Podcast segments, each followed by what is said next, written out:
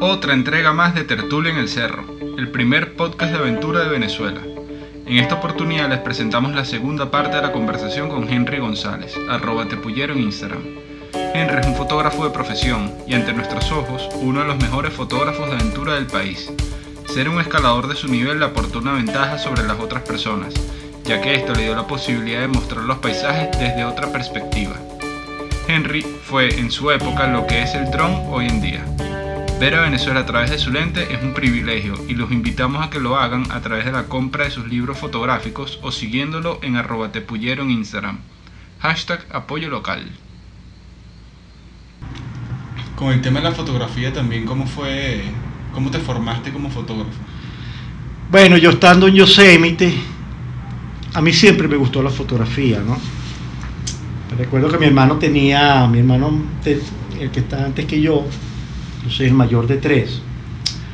A mi hermano le regalaron una Minolta de esas SLR, una cámara de verdad. Yo se la tumbaba, me iba para allá y la tomaba foto con la cámara de mi hermano. Y estando en Yosemite, Birgit, esta amiga, le gustaba burda la fotografía.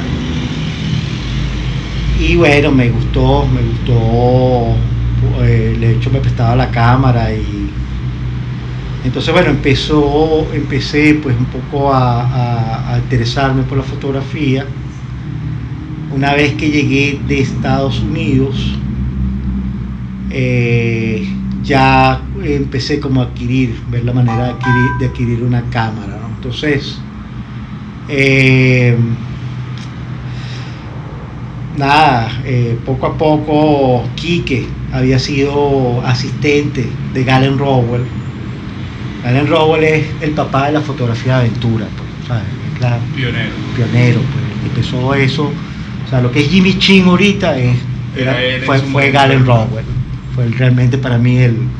Porque Galen Rowell era un fotógrafo que era escalador y fotografió la primera vez que se hizo la, la regular del Half Dome, que le hicieron en pocos días él hizo un reportaje para National Geographic que eso lo marcó, pues, y ahí fue todo su desarrollo, ¿no? bueno, eso fue lo que lo impulsó a él. Sí, no sé si conoce su trabajo, pero bueno, es una referencia muy importante y bueno, se mató en un accidente aéreo, él, volaba aviones, el avión tenía su, su 206, y su esposa también era fotógrafa, y Quique fue asistente de él. Eso, pero una vez que yo en mis viajes a Colombia, ¿verdad? Conocía a Aldo Brando, porque era escalador y era buzo y también fotógrafo de naturaleza. Y este pana vivía de eso, pero vivía en forma, o sea, libros, porque, o sea, tipo, en la época que la fotografía daba plata, ¿no? O sea, yo, a mí, yo decía, pana, yo quiero ser como este pana. O sea, yo quiero ser, yo quiero hacer exactamente lo que este pana hace en Venezuela. Y así fue que empecé, pa, pa, pa, pa. Conocí a Julio Serrano, que es uno de los mejores fotógrafos de naturaleza que ha habido en este país.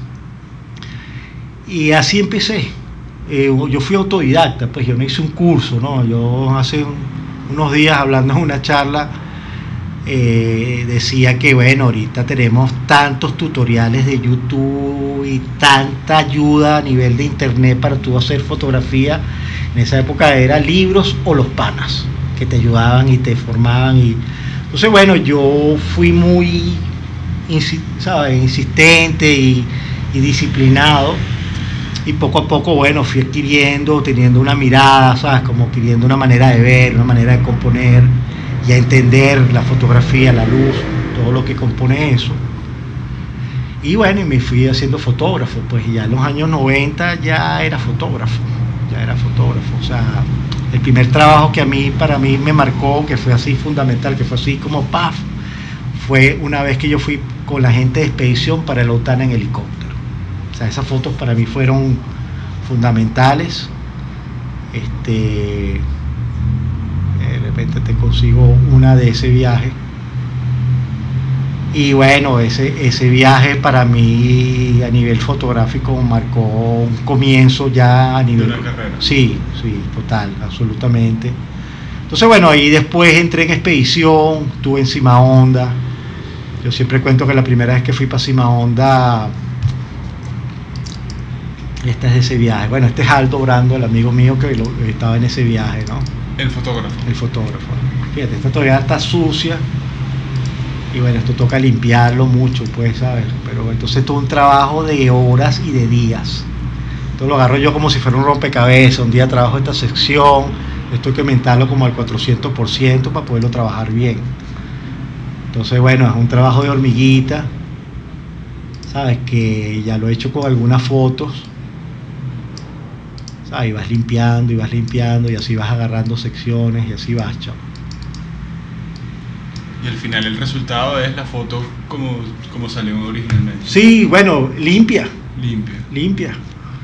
Entonces, esas fotos son de ese viaje. Entonces, ese viaje para mí fue un comienzo para mí. Entonces, bueno, tenía la habilidad de que era foto, de que era escalador. El ser escalador y fotógrafo, te, sobre todo de naturaleza, te abre, oye, unos horizontes, ¿sabes? Porque, bueno, tienes mucho acceso a lugares donde otros fotógrafos no pueden. Eras lo que es el dron ahorita. Exacto, sí, bueno, estar en una pared, o sea, las fotos que tú sabes que... Yo me acuerdo que mi formación de fotógrafo, eh, en esa época estaban los bancos de imágenes, y yo, yo me fui a Nueva York, en la época que los bancos de imágenes eran todo, pues, ¿no? Entonces en esa época Nueva York, eh, a visitar bancos de imágenes para dejar mi material en un banco de imágenes. Pero yo eso lo hice porque yo quería saber si yo realmente era bueno. O sea, no es que yo iba a vender, yo quería saber si yo era lo suficientemente bueno para ser un profesional de esta calidad. Entonces me fui, me pagué mi viaje para Nueva York, visité, hice mis appointments, mis reuniones en Lexington Avenue, en unos edificios con unas oficinotas, cajas de luces como el tamaño de esa mesa, gente viendo fotos para todas las revistas del mundo en una época que el mercado editorial era muy potente. O sea, no había lo, estaba empezando a, a digitalizarse imágenes en esa época. Para tú reunirte en estos bancos de imágenes tenías que llevar un mínimo de 300 imágenes para que vieran tu material. O sea, si tenías Acfacron ni veían tu material. Coacron, Ektacron o Fujicron. Si no, o sea, había toda una rigurosi- rigurosidad en ese aspecto, ¿no? Y yo lo hice porque, bueno, como te digo, pues quería saber si realmente era bueno. Entonces fui primero al Image Van, famoso Image Van, el, el propio Nueva York, tal, el tipo... Claro, el Image Van tenía unas imágenes que eran muy... La, la, la familia jugando gol, la pareja, todo muy armado, ¿no? O sea, lo mío era como más naturaleza, muy aventura, pero el tipo me dijo, coño, me gusta, me gusta lo que tienes. Bueno, chévere, me fui contento, ¿no? Entonces después fui a otro banco, Leo Device, con el propio Leo Device, el, mi propio dueño de la agencia del, del banco de imágenes. El tipo lo vio, tal, chévere, tal, y me dijo, cuño, tú eres latinoamericano, te puedes mover por Latinoamérica mejor que cualquier americano, cualquier extranjero, y además eres montañista. So, o sea, el tipo me dijo así como que, dale, para Échale pichón. échale pichón. Y el tipo me dijo, me gustan 50 fotos de estas. Si quieres ya las dejamos. Y yo dije, bueno, ya me quedé yo, está bien, yo te aviso. Me fui. Y después fui a Bruce Coleman, otro banco grande, trabajaba con National Geographic, con muchas revistas grandes, y agarraron todo mi material, se lo quedaron. Nunca vendí una foto. O sea, yo siempre he hecho ese cuento cuando doy talleres de fotografía, porque para mí fue una enseñanza muy grande. En esa época era la época del fax.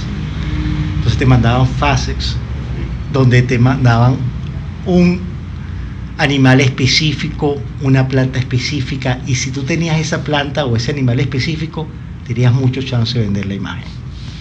Te mandaban constantemente, ¿sabes? Yo recibía, eh, mira, estamos requiriendo esto, esto, y si lo tenía, O sea, había tú entraste en la base de datos de este banco de imágenes. Bueno, el cuento más cómico es que yo hace, no sé, tres, cuatro años me metí, Bruce Coleman, Henry González, y están ¿no? fotos mías. ¿Están las fotos ahí? Sí, sí, pocas, pero hay fotos.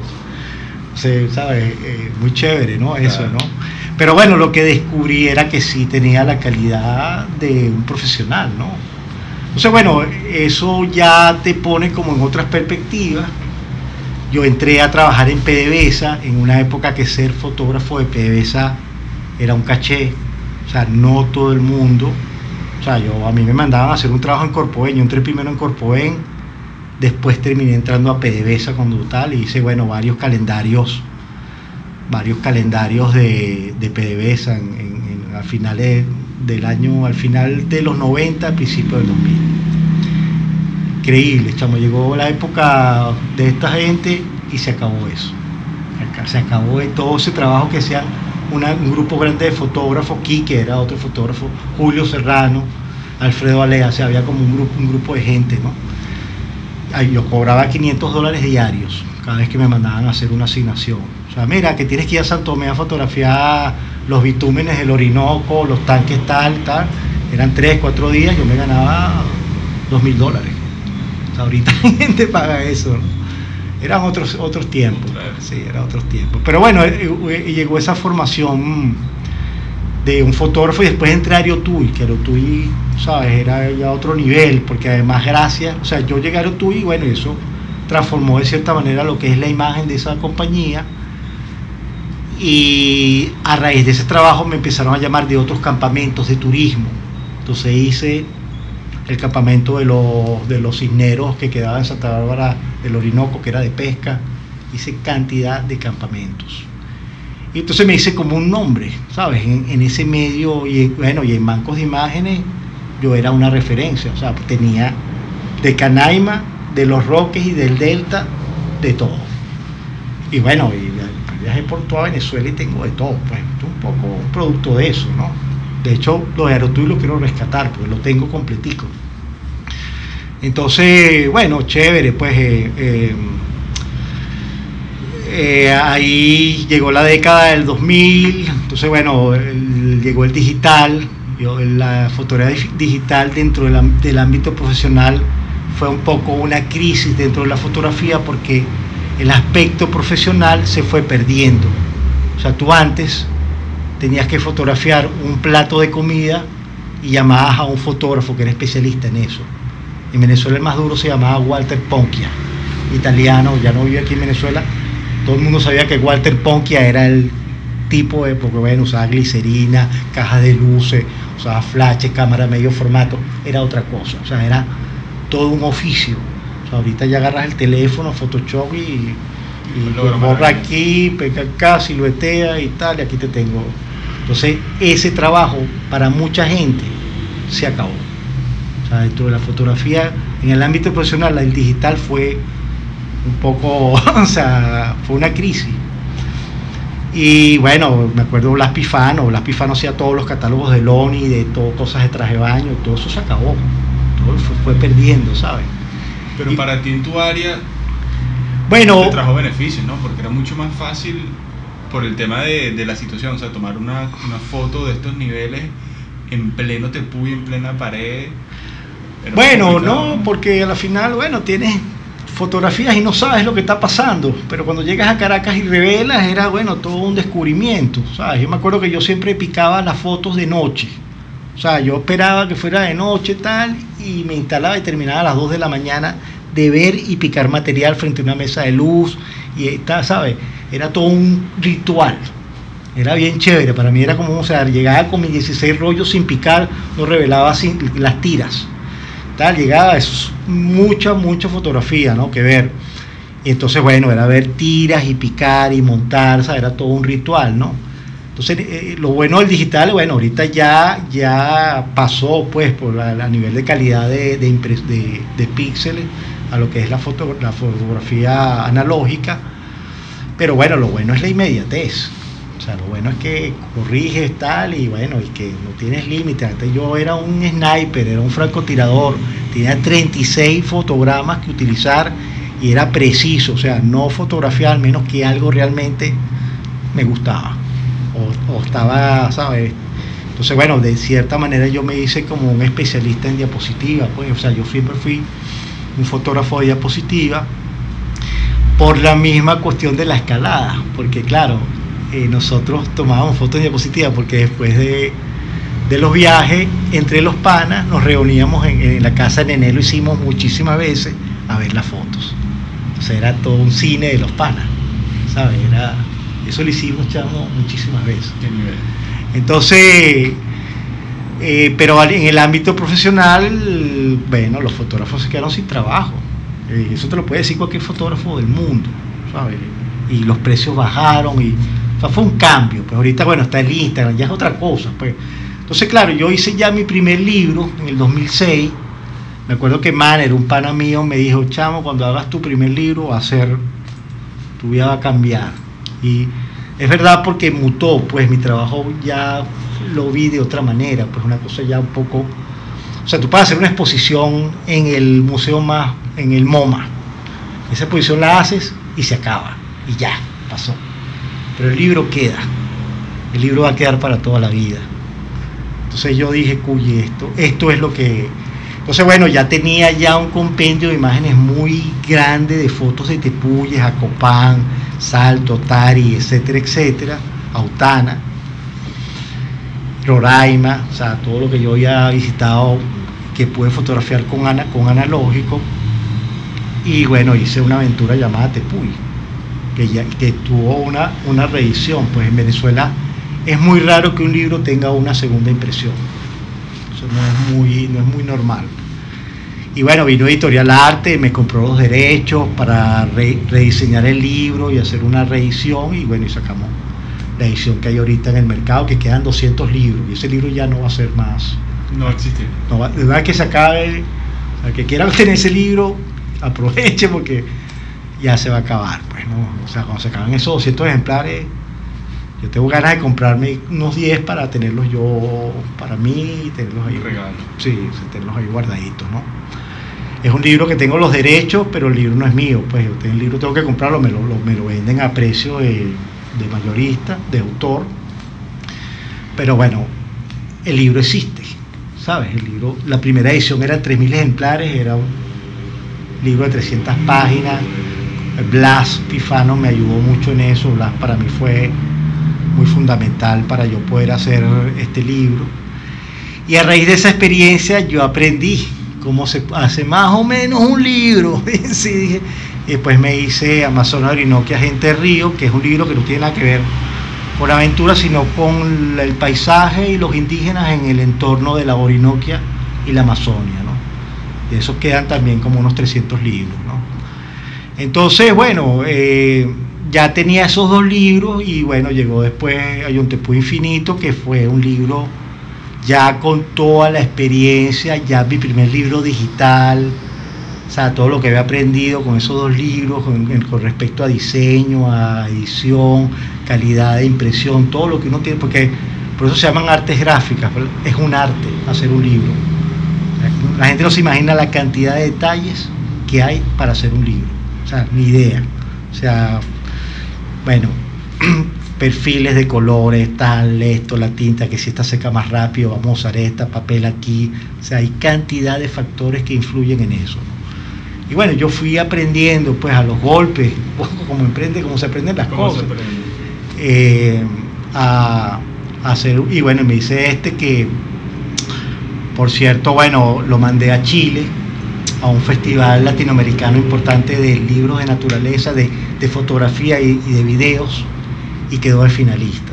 Vamos a ver, vamos a ver en octubre qué pasa. Obviamente por infinito. Sí, sí, sí, sí, sí. Después te paso el link para que lo veas. Eso lo, eso, esto, esto es fresco, pues esto hace dos días, pasó hace dos días. Qué. Sí, sí, me mandaron un mail, mira, fuiste cinco finalistas, ¿no? Entonces, bueno, quedó, ya eso ya es una plusvalía y bueno, lo llena uno de mucha satisfacción, ¿no?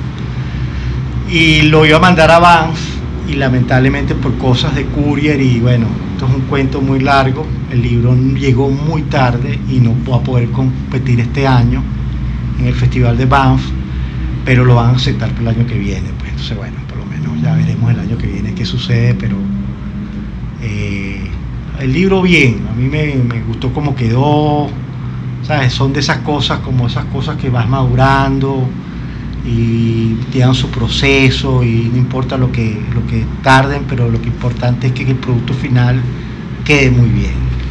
Y con este libro eso fue, fue, así, pues, ¿no? Ahorita estoy preparando el libro del Ávila, que va muy bien. ya será para el año que viene, pues, pero bueno, durante el año pasado y parte de este año he estado haciéndolo, después ahorita te muestro un poco cómo va. ¿Ya tienes toda la fotografía? Tengo como el 70% del libro ya hecho. Entonces, bueno, ya lo que me queda son como asignaciones, pues cosas pendientes. Hacer el Naiguatá desde Naiguatá, hacer algunas cosas aéreas, ir para Guatire, la Cascada del Norte, que son las cascadas más altas del Parque Nacional del Ávila, y cosas puntuales, el Doctor Canoche, cositas. ¿Y esa, esa ruta Naiguatá-Naiguatá todavía existe? Esa ruta Naiguatá-Naiguatá existe y yo me imagino, sabes que yo la hice hace mucho tiempo. Cuando yo la hice, la hicimos con Ramón Blanco. Yo era un chamo, un chamito, estaba empezando en el grupo Tuqueque en ese viaje estaba Quique Arnal, estaba Ñero, Alfredo Utiero, José Dopico, Luis Simosa, Raúl Castillejo, Juan Manuel Castillejo, que para descanse. Era como un grupo, yo era el más chamo de ese grupo, yo creo.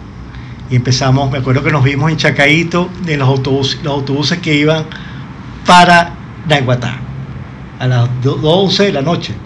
Y nos fuimos y tal, y empezamos a subir como a las 11 de la noche. llegamos al pico Naiguatá a las 11 de la mañana, que en ese momento estaba la, era la misa del Padre Galdo con la gente del CEL, y nos encontramos con ellos arriba. Ramón Blanco en esa excursión estaba cumpliendo 50 años. No se me olvida, no me se me olvida eso. Yo siempre he hecho ese cuento. Esa es la única vez que yo lo he hecho. Pues yo ni, yo ni siquiera soñaba con ser fotógrafo por ahí conseguí un personaje que sé que lo ha hecho, que el tipo se mete además por el Ávila por caminos donde nadie se mete. Es un chamo de, muy humilde, pero que el tipo patea mucho el Ávila. Y un día lo contacté, día lo llamé, le dije, mira, oye, me gustaría que nos conociéramos y tal, y lo invité para acá, para mi casa. Le, le planteé lo que estaba haciendo y le dije que bueno, que quería hacer ciertas rutas y quería ver si podíamos hacer eso y bueno, está súper pendiente lo hubiésemos hecho este año si no hubiese sido por la, la cuarentena, pero está pendiente. Ese libro va muy bien, va muy bien y bueno, ya será para el año que viene y la idea es hacer el libro del Ávila. Entonces, bueno, hace falta. Hace falta. Hace falta, hace falta. Entonces, bueno, eh, ahí, ahí va. Es la es el libro de la, bueno, la, un poco como, como Yo te pude infinito, pues la visión de un excursionista del Ávila. ¿Sabes? Entonces, bueno, Ahorita después te muestro cómo va, ¿no? Justamente ayer hice una ruta que nunca había hecho, súper sencilla, o sea, como estaba cerrado la entrada de Estrío Duarte, Ajá. nos metimos en la conexión de Estrío Duarte a la Julia. Ah, ok. Te vas, llegas al río y, al río y te sube. Wow. Pero, o sea, son cosas que uno no, yo no tenía idea de que esa ruta existía, por ejemplo. y esa ruta... No, hay muchos caminos, ahí está Gárate, ahí está Topa Santa Rosa, todo eso está por ahí pendiente. Pues. Entonces, bueno, tengo una asignación, que son como 10 asignaciones. Una vez que yo haga eso, ya te pudiera decir que, bueno, el libro está, pero bueno, va como un 70% y va muy bien. Porque además este es un tema muy duro. O sea, tú vas para la Gran Sabana o vas para Canaima, vas para la Yontepuy, tú haces así tal y, la, y sale. Porque es que, bueno, el paisaje se presta. se presta, ¿sabes? Si tienes una buena luz, ¿sabes? Está, está como, en cambio en el Ávila es muy complicado. La vila es muy homogéneo, muy verde. Entonces ya tienes que buscar como otro tipo de cosas. ¿Cuáles son los agentes diferenciadores? ¿Cómo, mostrar? Entonces al principio, cuando empecé este trabajo, además esto a mí se me ocurrió estando yo en Noruega. Yo estaba en Noruega, yo fui hace tres años a fotografiar las auroras boreales. Y esas vainas que te pasan a ti, tan, y dije, sobre, sobre los futuros proyectos, dije, cuyo voy a plantearme hacer un libro del Ávila. Llegué a Venezuela, eso fue, yo fui para Noruega en noviembre y en enero ya estaba empezando como, llamé a un, un pana, le dije, coño, chamo, ¿sabes que tengo este proyecto, que quiero empezar? Entonces, bueno, quiero contratarte para que me acompañes a hacer ciertos, entonces, bueno, las primeras vueltas, las primeras dos vueltas yo dije, wow, esto va a estar duro, esto no va a estar tan, esto no va a ser como y bueno, pero fue saliendo, fue saliendo. O ya el tercer viaje ya le, agarraste el feeling, ya tal, tal, y ya, bueno, ya tiene otra pinta. Ya tiene otra pinta.